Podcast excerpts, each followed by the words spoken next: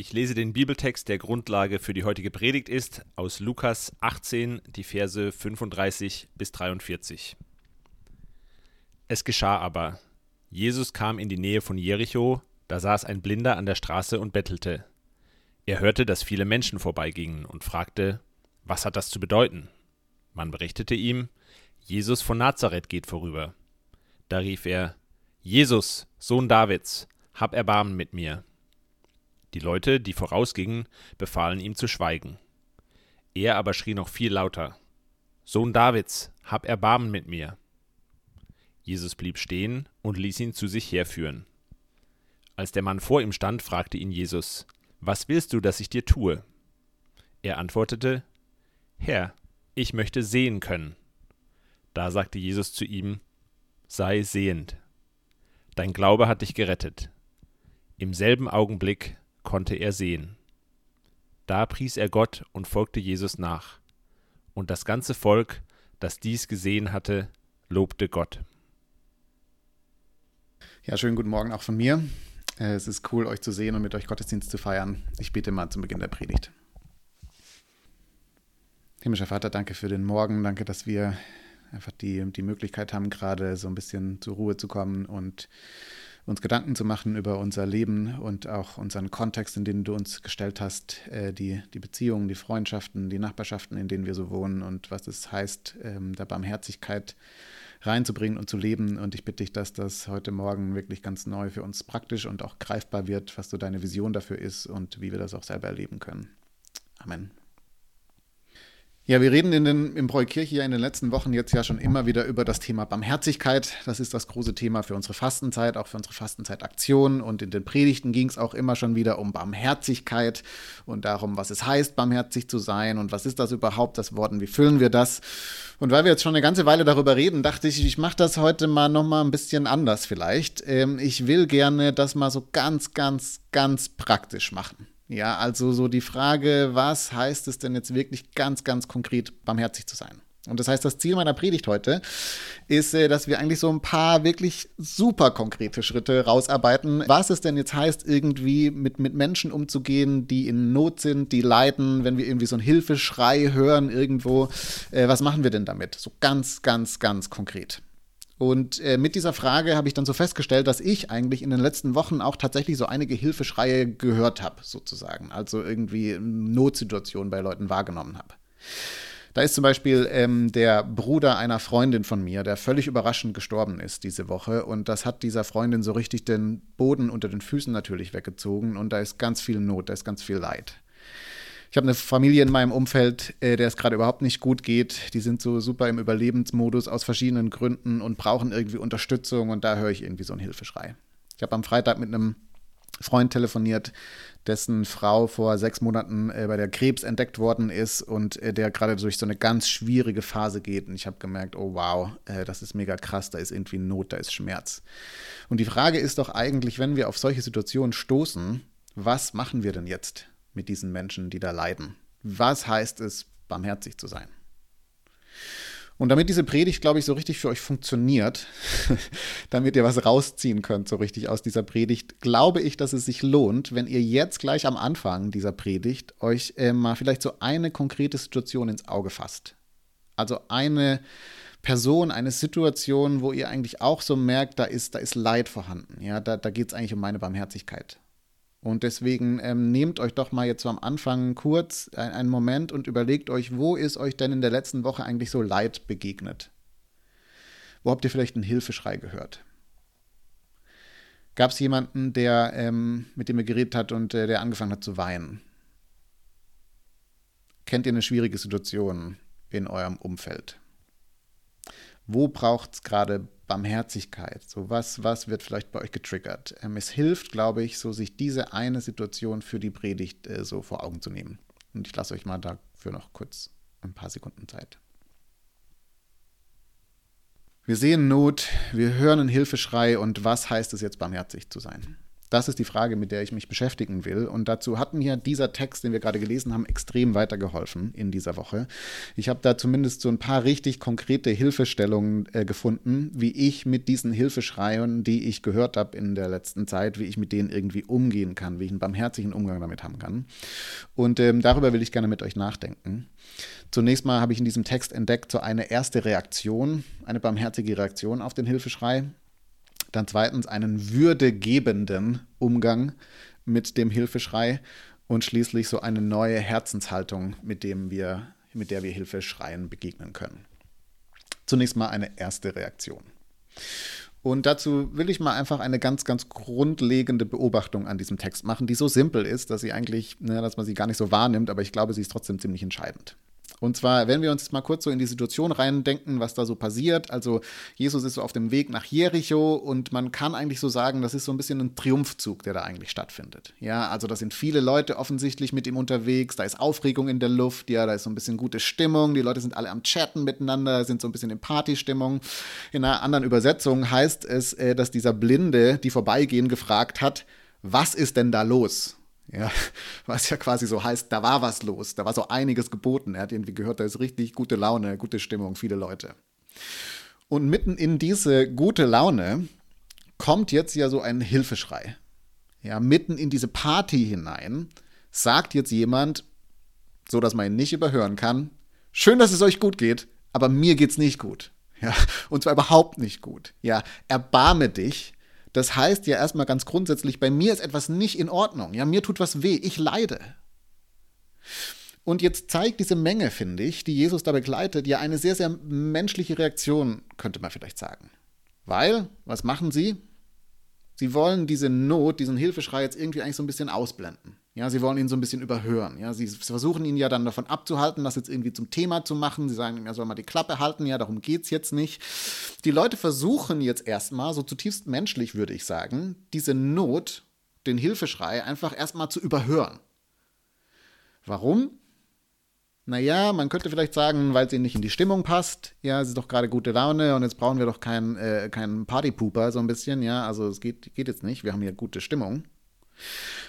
Das kann es sein. Vor allem aber glaube ich, dass hier einfach mal so ganz grundsätzlich wieder so eine, eine Dynamik sichtbar wird, die, glaube ich, vielen von uns so geht. Und zwar, dass wir mit so einem Hilfeschrei, mit so einem Leid, das uns so anspringt, dass wir damit einfach erstmal überfordert sind. So jemand, der vor uns sitzt und auf einmal anfängt zu weinen, der uns sagt, es geht mir nicht gut. Ja, ich leide. Und zwar insbesondere dann, wenn, wenn, wenn das dann immer wieder auch kommt, man das immer wieder hört. Damit sind wir doch oftmals einfach erstmal überfordert, oder nicht? Also Sheryl Sandberg zum Beispiel, die Geschäftsführerin von Facebook, die hat das vor ein paar Jahren in einem Buch ähm, so beschrieben. Sie hat ähm, vor ein paar Jahren ihren Mann ganz überraschend verloren, ist gestorben auf unerwartete Art und Weise. Und ähm, sie hat dann jahrelang einfach mit Trauer gekämpft. Sie ist einfach nicht darüber hinweggekommen. Und sie schreibt dann in diesem Buch eine ganz interessante Beobachtung. Sie sagt, dass das Schlimmste eigentlich so im ersten Jahr nach seinem Tod nicht die Trauer war. Das Schlimmste war nicht die Trauer, sondern das Schlimmste für sie war eigentlich die Isolation, die sie erlebt hat durch diese Trauer. Und zwar schreibt sie dann, dass das so abgelaufen ist, dass am Anfang natürlich in den ersten Wochen alle Menschen sich gemeldet haben. Die haben irgendwie angerufen, die sind vorbeigekommen, die haben Blumen gebracht und so weiter. Ja, es war alles super schön, es waren ganz viele Leute da. Aber je länger die Zeit ging, je länger die Monate andauerten, desto mehr haben die Besucher die Anrufe des Kümmern abgenommen, weil die Leute einfach völlig überfordert waren damit, dass sie auch nach drei Monaten immer noch trauert, dass sie auch nach sechs Monaten immer noch trauert, dass sie auch nach neun Monaten immer noch darunter leidet und die Leute nicht mehr so ganz wussten, was jetzt noch, was sie jetzt noch sagen sollen, ja, was sie jetzt noch machen sollen. Diese, diese Trauer, dieser Schmerz, damit sind sie einfach nicht klargekommen und deswegen haben sie sich so zurückgezogen. Und ich muss ganz ehrlich sagen, als ich das gelesen habe in diesem Buch, muss ich sagen, ich kann das super gut nachvollziehen, wie ihre Freundinnen und Freunde damit umgegangen sind. Ich kenne das von mir selbst. Ja, insbesondere dann, wenn man am Leid des anderen jetzt nicht so wirklich was ändern kann. Ja, keiner ihrer Freunde konnte ja die, den Mann wieder zurückbringen, ja, damit sie endlich wieder gut geht. Und wenn man dann so keine Lösung anbieten kann, wenn man irgendwie nicht so wirklich helfen kann, dann ist man doch damit einfach überfordert. Dass da jemand vor einem sitzt, weint, wütend ist, vor Sorgen zergeht und man irgendwie nichts beitragen kann, dass es besser wird. Ja, das ist so ein gewisses Gefühl von Hilflosigkeit, was sich an der Stelle breit macht. Und damit kommen wir nicht klar. Ich zumindest verstehe, dass die Menge versucht, diese Not, diese Hilfeschrei einfach zu überhören. Weil was machen wir denn jetzt damit? Ja, wenn der nochmal erzählt, dass es ihm halt schlecht geht. Umso beeindruckender finde ich es jetzt aber, wie Jesus mit dieser Situation umgeht.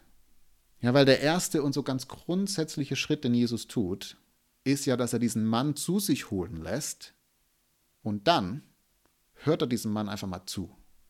Ja, er stellt diesem Mann eine Frage. Er will mehr wissen, sozusagen. Er bietet diesem Mann erstmal so einen Raum, sozusagen, dafür, dass seine Not Platz hat, dass er über seinen Schmerz reden kann.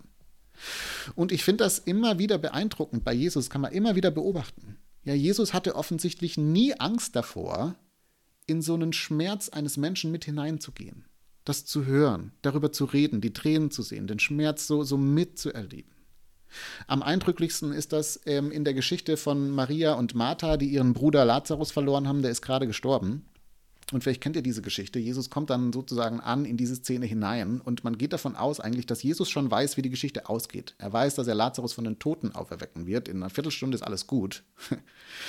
Und trotzdem nimmt sich Jesus, als er da ankommt, sozusagen ganz viel Zeit dafür, jetzt mit diesen Schwestern über ihre Gefühle zu reden, darüber, was so bei ihnen abgeht, was das mit ihnen macht. Er weint sogar mit ihnen. Ja? Er ist so mittendrin in ihren Emotionen. Er hat keine Angst davor, diese Schmerzen zu hören, sie auszuhalten, dafür einen Raum zu schaffen. Und ich glaube, genau darin steckt jetzt so ein erster Schlüssel eigentlich. So ein erster Schritt für uns im Umgang mit den Hilfeschreien, die wir hören nämlich dass wir einfach zuhören, dass wir einfach Raum geben, dass wir so einen Ort schaffen, wo Schmerz einfach so zum Ausdruck kommen kann. Brené Brown, die vielleicht auch einige von euch äh, kennen, hat dazu einen großartigen Vortrag gehalten zu diesem Thema. Und weil ich es nicht besser und auch nicht kürzer sagen könnte als sie und weil wir ja Zoom verwenden und damit großartige Möglichkeiten haben, möchte ich euch gerne jetzt einen kleinen Ausschnitt dieses Vortrags zeigen. Und das ist mega nice gemacht, ist so mit Animationen unterlegt und so weiter. Es ist zweieinhalb Minuten super äh, entertaining und nice. Ähm, ich werde das jetzt gleich einspielen. Ich wollte euch nur ganz kurz vorher noch gesagt haben, so ein bisschen, um eure Erwartungen zu steuern. Das Ganze ist auf Englisch. Es hat deutsche Untertitel und ähm, das fängt so mitten an im Vortrag. Das heißt, wenn ihr so die ersten 30 Sekunden nicht so ganz, wenn es euch zu schnell geht, wenn es alles ein bisschen zu wow, wow, wow, wow, wow ist, ist überhaupt kein Ding. Ähm, der zweite Teil des Vortrags ist der entscheidende und der ist dann auch ein bisschen langsamer und sehr gut zu verstehen. Ähm, genau. Und ich spiele euch das jetzt mal ein und dann äh, mache ich weiter. So, what is empathy and why is it very different than sympathy? Empathy fuels connection Sympathy drives disconnection. Empathy, it's very interesting. Teresa Wiseman is a nursing scholar who studied professions, very diverse professions where empathy is relevant, and came up with four qualities of empathy. Perspective taking, the ability to take the perspective of another person or, or recognize their perspective as their truth. Staying out of judgment, not easy when you enjoy it as much as most of us do recognizing emotion in other people and then communicating that. Empathy is feeling with people. And to me, I always think of empathy as this kind of sacred space when someone's kind of in a deep hole and they shout out from the bottom and they say, I'm stuck, it's dark, I'm overwhelmed. And then we look and we say, hey, climb down. I know what it's like down here. And you're not alone. Sympathy is, Ooh, it's bad, uh huh. Uh, no. You want a sandwich? Um, empathy is a choice, and it's a vulnerable choice because in order to connect with you, I have to connect with something in myself that knows that feeling. Rarely, if ever, does an empathic response begin with at least. I had a, yeah. And we do it all the time. Because you know what? Someone just shared something with us that's incredibly painful, and we're trying to silver lining it. I don't think that's a verb, but I'm using it as one. We're trying to put the silver lining around it. So I had a miscarriage. Oh, at least you know you can get pregnant. I think my marriage is falling apart. At least you have a marriage. John's getting kicked out of school. At least Sarah is an A student. But one of the things we do sometimes in the face of very difficult conversations is we try to make things better. If I share something with you that's very difficult, I'd rather you say, I don't even know what to say right now. I'm just so glad you told me. Because the truth is, rarely can a response make something better. What makes something better is connection.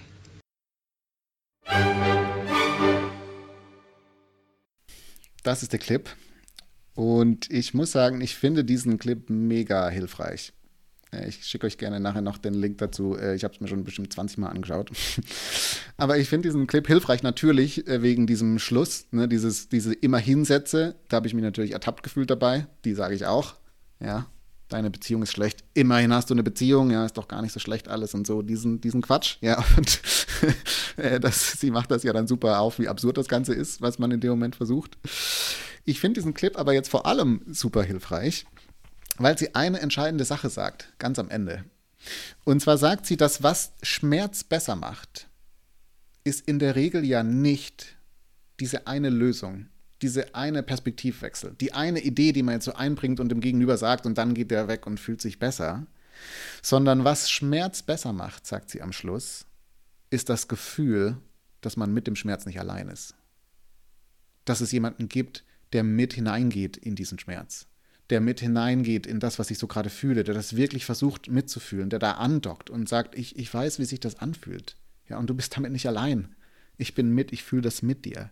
Ja, allein dadurch, dass jemand sozusagen auf dieser Schmerzensebene mit uns connected, allein dadurch, sagt sie, kann vielleicht sogar so ein Stück Heilung entstehen.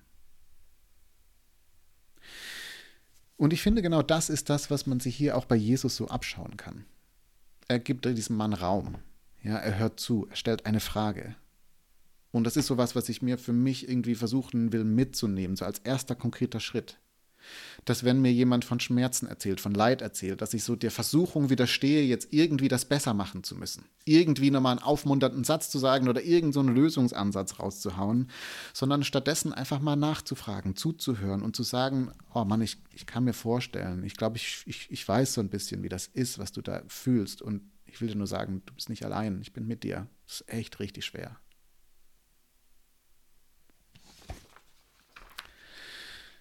Das ist so ein erster Aspekt, den wir da, glaube ich, rausziehen können. Und das bringt mich jetzt zu meinem zweiten Gedanken. Ein würdegebender Umgang mit dem Hilfeschrei. Denn das Entscheidende an diesem Text ist jetzt natürlich nicht nur, dass Jesus nachfragt, sondern auch, was er nachfragt, sozusagen. Ja, welche Frage er dem Mann steht, das ist ja dann vielleicht so das Entscheidende, was in dieser Geschichte passiert. Der blinde Mann schreit, Jesus erbarme dich, Jesus erbarme dich. Und Jesus stellt ihm jetzt eine Frage und diese Frage lautet, was willst du denn, dass ich für dich tue? Und ich weiß nicht, wie es euch geht mit dieser Frage. Mich hat diese Frage echt beschäftigt. Ja, also diese Frage ist so ein bisschen, die steht so ein bisschen quer im Raum, finde ich. Warum stellt Jesus diese Frage? Ja, warum stellt er diese Frage? Ich meine, es ist doch völlig klar eigentlich, was dieser Mann will, was Jesus für ihn tut. Die Not ist offensichtlich sozusagen. Ja, wenn man sich die Situation nochmal vorstellt, dieser Mann sitzt da, kriegt nicht, weiß nicht mal, was da passiert, muss nachfragen, was passiert. Dann sagt Jesus, er soll zu ihm kommen. Der Mann kann nicht von alleine zu Jesus kommen. Es muss ihn irgendjemand äh, mitnehmen und ihn dahinstellen. Wahrscheinlich steht er auch noch so ein bisschen schräg vor Jesus, guckt ihn gar nicht an. Jesus steht hier drüben, der Mann guckt halt in die Richtung, weil er ihn nicht sieht. Ja, die, die Not äh, ist offensichtlich. Ja, was, was passieren muss, ist doch offensichtlich. Was soll diese Frage sozusagen? Das ist eine Frage, die ich mir echt gestellt habe. Aber je länger, je mehr ich über diese Frage nachgedacht habe, desto mehr hatte ich den Eindruck, dass hier eigentlich eine Haltung zum Ausdruck kommt. Eine barmherzige Haltung, mit der Jesus jetzt auf Not, auf einen Hilfeschrei reagiert. Und zwar fragt Jesus, glaube ich, nach, weil er nicht davon ausgeht, dass er weiß, was die Not genau ist und er auch nicht weiß, was jetzt genau die Lösung für diese Not ist. Ich finde, die Frage bringt zum Ausdruck, dass Jesus quasi nicht mit seiner Analyse und mit seinem Lösungsanschlag fertig ist, noch bevor der Mann überhaupt irgendwas gesagt hat, sondern er sagt nicht, also, du, du willst erbarmen, was ist denn deine Not genau? Ja, wo siehst du denn deine Not? Was ist denn das, was am meisten schmerzt? Ist es die soziale Ausgegrenztheit? Willst du da diesbezüglich Hilfe bekommen? Ist es die finanziellen Mittel, die vielleicht knapp sind? Willst du da Hilfe bekommen? Ist es die Blindheit? Was ist es denn? Ja, Jesus geht nicht davon aus, dass er weiß, was das Problem ist, und er geht auch nicht auf, aus, davon aus, dass er weiß, was die Antwort ist. Deshalb fragt er nach.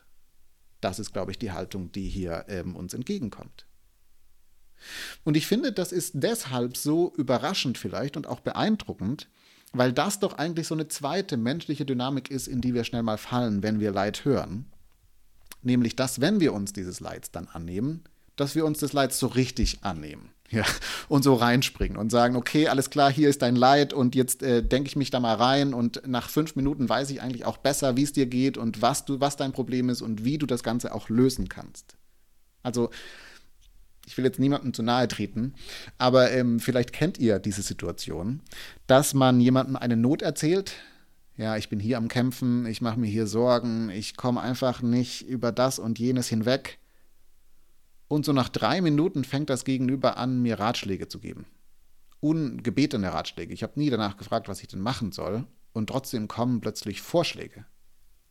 Also zum Beispiel, ich leide immer noch unter dieser Trennung, die vor einem Jahr passiert ist. Ich komme da einfach nicht drüber hinweg. Ich stecke immer noch im Loch. Und nach drei Minuten ist die Reaktion, naja, aber du musst jetzt auch endlich mal loslassen. Ja, du musst dich mal auf was Neues einlassen. Meld dich doch mal beim Datingportal an. Oder noch besser, ich melde dich jetzt gleich mal bei einem Datingportal an. Ja, und dann wird die Sache besser. Du musst da jetzt mal raus. Ja, so, zack, hier ist dein Problem und hier ist deine Lösung. Ist doch, ist doch gar nicht so schwer. Wir kriegen das jetzt gelöst. Oder ich finde, als Christen sind wir leider, leider unglaublich gut darin, viel zu schnell zu wissen, was das Problem des Gegenübers ist und was die Lösung für sein Problem ist. Ja, da erzählt einem jemand, du kämpfst mit, sie kämpfen mit Sorgen, sie kommen einfach, so, sie kommen da nicht raus, aus dem Wissen nicht, wie das finanziell oder so auch ausgeht. Und viel zu schnell sind wir manchmal dabei zu sagen, naja, okay, aber das tiefere Problem ist ja deine Gottesbeziehung. Ja, also du solltest mal mehr beten, mehr Bibel lesen, dann klappt das auch wieder mit dem Vertrauen. Also mach dich da mal ran, ja, das ist ganz einfach. Die Sorgen sind vielleicht berechtigt und trotzdem, gerade als Pastoren, hat man viel zu schnell den Eindruck, man weiß, was das tiefere Problem ist und fängt an, daran rumzudoktern. Und ich finde, was da letztlich so passiert, ist, dass wir eigentlich so eine Stufe, uns auf so eine Stufe über diesen Menschen stellen, der leidet. Und dass wir eigentlich so wie in diesem Video von oben herab runterschauen und sagen, okay, du leidest, aha, das ist dein Problem. Und jetzt lass uns das mal anpacken. Ja, hier sind fünf Schritte, die du gehen musst.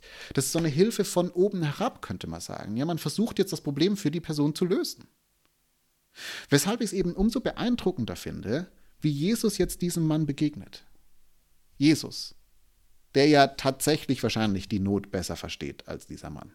Und der ja tatsächlich die Lösung hat, sozusagen, für die Probleme dieses Mannes. Und trotzdem geht selbst Jesus jetzt auf Augenhöhe. Und er sagt zu diesem Menschen, Du sag du mir, was deine größte Not ist. Und sag du mir, was ich dazu beitragen kann, damit deine Not so ein Stück gelindert wird. Das ist ein unglaublich würdevoller Umgang mit einem leidenden Menschen, würde ich sagen. Ja, Jesus überlässt das Steuer weiter diesem Menschen in Not. Er stülpt ihm seine Hilfe nicht über. Er gibt ihm Gestaltungsraum sozusagen. Dieser Mensch kann weiter selbst entscheiden, wie er mit seiner Not umgehen will und welche Hilfe er von Jesus möchte. Und ich glaube, genau das, genau das macht jetzt einen ganz, ganz, ganz elementaren Unterschied. Und ich will das gerne an einem Beispiel festmachen, was für einige von euch vielleicht so gefühlt erstmal ein bisschen weiter weg ist von eurem Alltag, was aber, glaube ich, doch ganz schön viel mit uns zu tun hat und vor allem, wo die Dynamiken, glaube ich, nochmal an ganz verschiedenen anderen Stellen auch bei uns auftauchen. Und zwar gibt es ja so eine Bewegung in den USA, aber eigentlich auch weltweit, die sich dafür einsetzt, dass wir uns nochmal viel bewusster werden, auf wie vielen unterschiedlichen Ebenen eigentlich Rassismus im Spiel ist, in dem, wie wir miteinander umgehen auf dieser Welt.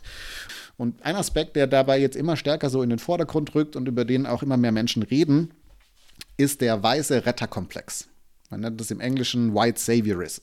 Das heißt, ähm, es geht darum, dass weiße Menschen, jetzt bewusst oder unbewusst, glauben, dass sie wegen ihrer Herkunft, wegen ihrer Bildung, wegen ihres Wohlstands sowohl das Recht als auch die Aufgabe haben, alle anderen Menschen, die nicht weiß sind, zu retten irgendwie. Ja. Und ähm, das findet man dann zum Beispiel, so die offensichtlichen Beispiele sind dann so die Menschen, die weißen Menschen, die zum Beispiel nach Nairobi fliegen, in so ein Waisenheim, ja, und dann da für eine Woche sind oder vielleicht auch für ein Jahr. Und dann werden ständig so Bilder gepostet von sich selbst auf Instagram mit lauter schwarzen kleinen Kindern im Hintergrund und der Hashtag lautet dann I'm working for a better world oder One Kid at a Time oder was auch immer, Saving the World in Nairobi. Ähm, so nach dem Motto, die armen schwarzen Kinder hier, ne, das ist ja echt elend. Und so wie gut, dass ich jetzt mal eine Woche da bin und Liebe verbreiten kann und ihnen drei Buchstaben beigebracht habe. Also jetzt geht es ihnen auf jeden Fall wesentlich besser. Zum Glück bin ich da und helfe. Oder ein anderer Ort, wo das Ganze auch für uns so auf ziemlich schmerzhafte Art und Weise sichtbar wird und wurde, ist natürlich der europäische Kolonialismus und die Art und Weise, wie Europäerinnen und Europäer Länder und ganze Kontinente erobert haben und so dann ihre eigene Kultur, ihre eigene Religion, ihr eigenes politisches und wirtschaftliches System dort durchgesetzt haben, unter dem Flaggschiff, dass man diese Menschen ja retten musste, ja, dass man denen helfen musste bei ihrer Entwicklung und dabei so alles zerstört hat, was eigentlich schon vorhanden war und großartig und schön war an Kultur, an Religion, an bestehenden Wirtschafts- und Handelssystemen. Und bis heute, wenn wir mal ganz ehrlich sind, denken wir ja teilweise immer noch genauso über andere Länder, über Menschen, die nicht unsere Hautfarbe haben, dass man denen doch helfen muss, man sie dann retten muss. Die kriegen es ja selber nicht so ganz auf die Kette. Das alles sind sozusagen offensichtliche Varianten des White Saviorism. Aber es gibt dann eben auch viel subtilere Arten, auf denen sich das gleiche Muster ausdrückt. Und eins davon ist mir hängen geblieben und ich will euch das kurz erzählen. Ähm, und zwar ist das aus dem Buch Me and White Supremacy von Leila Saad. Ähm, vielleicht kennen das einige von euch auch. Und sie beschreibt darin eine Situation, ähm, wie eine weiße Frau in ihrem Freundeskreis darauf aufmerksam geworden ist, dass die Gesundheitsversorgung für schwarze Mütter in den USA wesentlich schlechter ist als für weiße Mütter. Und das hat sie dann beschäftigt und bewegt und sie hat sich sozusagen immer mehr mit dem Thema beschäftigt. Und es hat sie dann irgendwann so sehr beschäftigt, dass sie dann zu einer Freundin von ihr gegangen ist, die schwarz war und zu ihr gesagt hat, also pass mal auf, das geht ja wirklich gar nicht, ja, wie ihr da leidet als Mütter und ähm, ich werde da jetzt mal was unternehmen. Ich werde da jetzt einen Non-Profit starten und dann werden wir das mal verbessern, ja, dass es euch da besser geht sozusagen. Und die Reaktion dieser schwarzen Freundin von ihr war super interessant. Weil sie dann im Wesentlichen zu ihr gesagt hat, du, das ist großartig, dass dir das zu Herzen geht. Das ist super schön, dass du unsere Not da siehst. Aber ist dir bewusst, dass deine Reaktion auf diese Not ist, und jetzt komme ich und jetzt rette ich euch. Ja, ich mache jetzt mal was. Ich mache jetzt ein Non-Profit. Es geht los. Ja, wir verändern jetzt was. Ich komme, um euch zu retten. Während du gar nicht auf dem Schirm hast, dass es längst ganz viele schwarze Menschen gibt, schwarze Mütter gibt, die sich genau dafür einsetzen, dass sich an dieser Stelle was verändert ja, die du unterstützen könntest, wo du, wo du dich mit einbringen könntest unter das, was sozusagen aus der Community heraus selbst geschieht, was ein viel würdevoller Umgang wäre mit dem Problem, ein viel wertschätzender, aber das siehst du gar nicht. Weil, so ist dann das Abschluss, die Abschlusszeile in diesem Buch, die Sehnsucht danach, zum Helden der Geschichte zu werden, die steckt einfach viel zu tief in uns drin.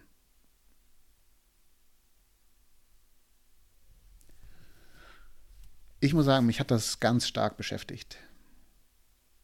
Auf so einer ganz großen Ebene, wo sozusagen unsere Variante entweder ist wegzuschauen oder dann ist zu lösen. Ja, hier sind wir, wir sind, wir haben ja alles, jetzt helfen wir mal diesen armen Menschen von oben herab. Aber dann auch so auf der persönlichen Ebene. In meiner kleinen persönlichen Welt. Dass so ein Hilfeschrei, so eine Not auch schnell mal genau diese Herzenshaltung bei uns auslösen kann, dass wir uns besser fühlen dass wir so von oben herab barmherzig auf diese Leute runterschauen, ihnen Hilfe irgendwie aufdrücken wollen, was dem Gegenüber auch ganz viel Würde, aber auch ganz viel Würde entzieht. Ja, wenn ich so reinspringe und das irgendwie für ihn lösen will. Jesus zeigt hier eine andere Haltung. Er zeigt eine barmherzige Haltung, wie ich finde. Ja, er sieht die Not, aber er begibt sich jetzt nicht direkt in die Rolle des Retters sondern er begibt sich auf Augenhöhe mit diesem Menschen, er gibt ihm Raum für diesen Schmerz und dann fragt er, was kann ich denn konkret für dich tun? Du darfst sagen, was du brauchst. Und ich kann dann schauen, wie ich dich darin unterstützen kann. Und nur so nebenbei bemerkt, mit diesem Ansatz unterbindet Jesus natürlich auch, dass er versucht, Leute zu retten, die sich gar nicht retten lassen wollen. Weil das ist ja dann das andere, was mit dieser Dynamik manchmal passiert. Ja, dass wir so reinspringen, wir sehen eine Not und jetzt versuchen wir alle Hebel in Bewegung zu setzen, dass bei dieser Person sich was verändert. Aber diese Person will das eigentlich gar nicht. Die übernimmt keine Verantwortung dafür, dass irgendwas besser wird. Und dann ziehen wir immer so. Und es wird immer frustrierender, aber weil die Person eigentlich gar keine Eigeninitiative mitbringt. Ja, auch das verhindert Jesus in diesem Moment. Er spielt den Ball ja erstmal wieder zurück. Das heißt, das ist so der zweite Schritt der Barmherzigkeit nachzufragen und Menschen zu unterstützen, statt reinzugehen und Lösungsvorschläge zu machen, ja, Lösungen aufzuzwingen. Und ich weiß nicht, wie es euch damit geht. Ich bin gespannt darauf, mit euch gleich auch darüber zu reden. Aber dieses Unterstützen, diesen Gedanken des Unterstützens, den fand ich auch wieder super praktisch. Denn das heißt jetzt, ich kann so eine Not sehen, ich kann deine Not sehen. Und dann kann ich mir erstmal klar machen, ich kann dir diese Not nicht wegnehmen, den Schmerz nicht wegnehmen. Das kann nur Gott. Und auch nur du kannst durch diesen Schmerz durchgehen. Das kannst nur du, das kann ich nicht für dich. Ja, du alleine musst da, du musst da durchgehen und du musst auch irgendwann rauskommen. Aber was ich tun kann, ist dich zu begleiten, an deine Seite zu kommen, dich zu unterstützen, mich zu fragen, wie ich dich denn praktisch auch entlasten kann, wie ich dir Gutes tun kann.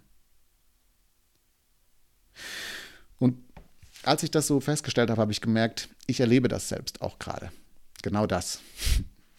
Also äh, meine Frau und ich, wir erleben das gerade so ganz konkret, weil wir so ein paar schwere Wochen hinter uns haben. Das Jahr war bis jetzt nicht so super geil im Hause Deutscher. Ähm, ich habe bis seit Beginn des Jahres eigentlich recht stark Zahnschmerzen. Ähm, immer wieder äh, musste ich jetzt schon ins Krankenhaus gehen, habe so kleinere Eingriffe bekommen und war dann immer auch so fast für eine Woche irgendwie im Bett mit starken Schmerzen. Äh, meine Frau, wie die allermeisten von euch äh, spätestens seit dem Interntreffen wissen, ist hochschwanger und wir gehen jetzt so in die letzte Phase der Schwangerschaft, wo natürlich das Energielevel so langsam sinkt und unser Kleiner ist ja zu Hause und nicht in der Kita. Und das heißt, wir waren immer mal wieder auch so im Überlebensmodus ähm, dieses Jahr und waren so ein bisschen am Kämpfen. Und wir haben jetzt aber festgestellt und erlebt, dass wir so Menschen um uns herum haben, die nicht gute Ratschläge an den Start gebracht haben und gesagt haben, ihr Deutsche, ihr müsst euch mal besser organisieren, ja, und was ist eigentlich mit dem Kita-Platz? Hättet ihr euch ja längst mal so kümmern können. Und hier sind drei Formulare, die ihr jetzt mal ausfüllen müsst, dann wird das alles besser. Sondern wir haben Menschen um uns herum, die sich das angeschaut haben, gesehen haben, die Deutschers, die sind am Kämpfen. Und wie können wir die denn jetzt eigentlich praktisch einfach mal entlasten? Wie können wir sie unterstützen? Und dann haben wir Menschen um uns herum gehabt, die gesagt haben, äh, ich komme mal vorbei und ich nehme den Olli für einen Nachmittag und dann könnt ihr mal beide schlafen oder euch entspannen und ist mal gut. Wir hatten Menschen, die gesagt haben, ich komme mal für einen Nachmittag vorbei und ähm, was auch immer gerade zu tun ist, einkaufen gehen, was aufbauen, was fürs Baby organisieren, ich mache das. Menschen, die einfach nicht versucht haben, unsere Not zu lösen, weil der Schmerz oder das Energielevel lässt sich nicht lösen und die trotzdem so aktiv geworden sind nicht nur gesagt haben, sag halt Bescheid, wenn du was brauchst, sondern ich werde mal kreativ, ich überlege mal, wie kann ich unterstützen. Das war so pure Barmherzigkeit und wir haben es unglaublich genossen. Oder ich finde dann auch auf so auf der gesellschaftlichen Ebene. Ja, wir als Kirche, wir sind ja angetreten, um der Nachbarschaft Gutes zu tun. Aber tun wir einfach das, was wir denken, was der Nachbarschaft gut tut?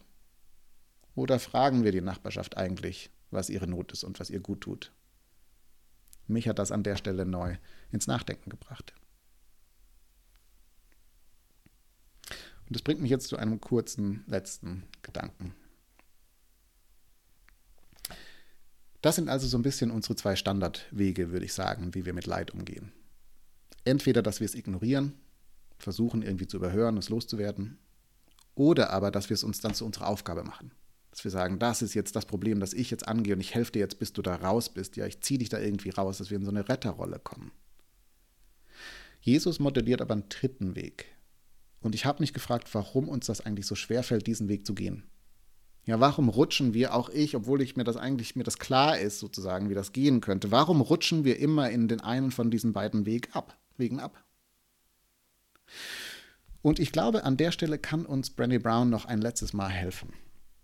Also vielleicht erinnert ihr euch daran. Sie sagt irgendwann im Laufe dieses Videos, dass Empathie, das, was wir in Notzeiten brauchen, dass also wirklich jemand an unsere Seite kommt und mitfühlt, was Empathie braucht, was die Voraussetzung für Empathie ist, ist, dass wir nicht nur die Not des anderen sehen, sondern dass wir uns eigentlich neu unserer eigenen Not bewusst werden. Ja, dass wir sozusagen sehen, du bist gerade, du machst dir Sorgen, du hast Angst und ich kenne das Gefühl. Ich habe auch manchmal Sorgen, ich habe auch manchmal Angst. Du hast da gerade jemanden verloren, du kommst darüber nicht hinweg. Und ich habe auch Sachen verloren. Und ich komme auch nicht darüber hinweg. Ja, was wir sozusagen brauchen, ist, dass wir nicht nur deiner Not begegnen, sondern dass wir uns neu unserer eigenen Not begegnen, unserem eigenen Schmerz, unserer eigenen Trauer, unserer eigenen Überforderung. Anders gesagt, diese Barmherzigkeit, die Jesus davor lebt, die beginnt eigentlich damit, dass ich mir selbst neu eingestehe, dass bei mir auch nicht alles toll ist, dass auch mein Leben fragil ist, dass auch ich nicht alles unter Kontrolle habe, dass auch bei mir Sachen schwer sind. Ja, Barmherzigkeit beginnt sozusagen damit, sich mit dem eigenen Leid, mit der eigenen Schwäche neu zu konfrontieren. Und das ist natürlich was, was wir überhaupt gerne vermeiden wollen. Ja, ist ja kein schönes Gefühl, sich neu mit den Schwächen und den, und den schlimmen Dingen zu beschäftigen. Und deswegen vermeiden wir das dann und gehen so in die Ignorieren-Rolle oder in die Retterrolle, weil beide müssen, bei beiden müssen wir nicht über uns selbst nachdenken an der Stelle. Das heißt, wir wollen das beides vermeiden, aber gleichzeitig ist es natürlich der Schlüssel zu dem Ganzen, dass wir uns neu mit dem verbinden, was auch bei uns zerbrochen ist.